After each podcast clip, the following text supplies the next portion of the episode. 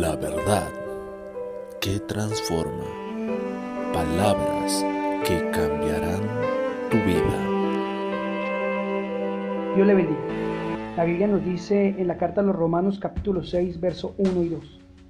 ¿Qué pues diremos? ¿Perseveraremos en el pecado para que la gracia abunde?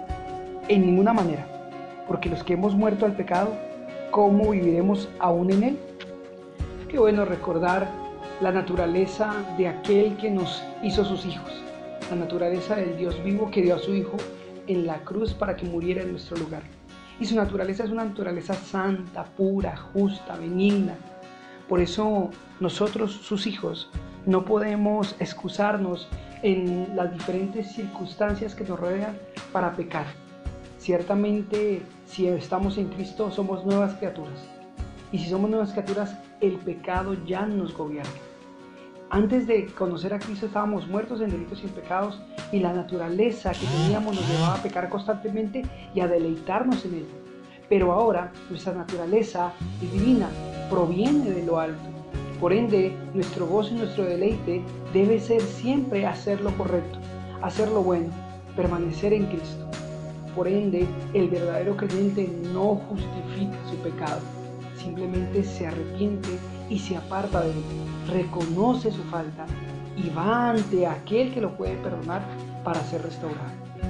A medida que nosotros conocemos a Cristo, vamos conociendo y nos vamos dando cuenta qué es bueno y qué es malo. Es necesario que tengamos conciencia plena de esto.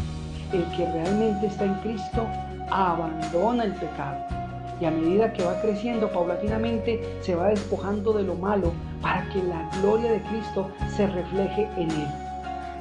La idea de conocer y caminar en Cristo es que paulatinamente, de una manera ascendiente, la gloria de Dios se manifieste en nosotros y el mundo glorifique a Dios por nuestra vida y por lo que hacemos. Así que, amado hermano, si todavía vives en pecado, amado amigo, si todavía andas en pecado y estás justificando lo mal hecho que estás haciendo, es tiempo de evaluar realmente si has nacido de Dios. Cuando hemos nacido de Dios, empezamos a repudiar lo malo, empezamos a, rechazar lo que no es conforme a la voluntad de Dios y aquello que conocemos que no es lo bueno. Es necesario entonces que si todavía seguimos siendo dominados por nuestros deseos y seguimos airándonos, pecando, haciendo lo malo, debemos arrepentirnos, ir a Cristo y aceptarlo, ir y confirmar nuestra fe una vez más en Jesucristo, pidiendo perdón y arrepentirnos ciertamente los que estamos en Cristo hemos muerto al pecado. ¿Cómo viviremos aún en él? Dios le bendiga.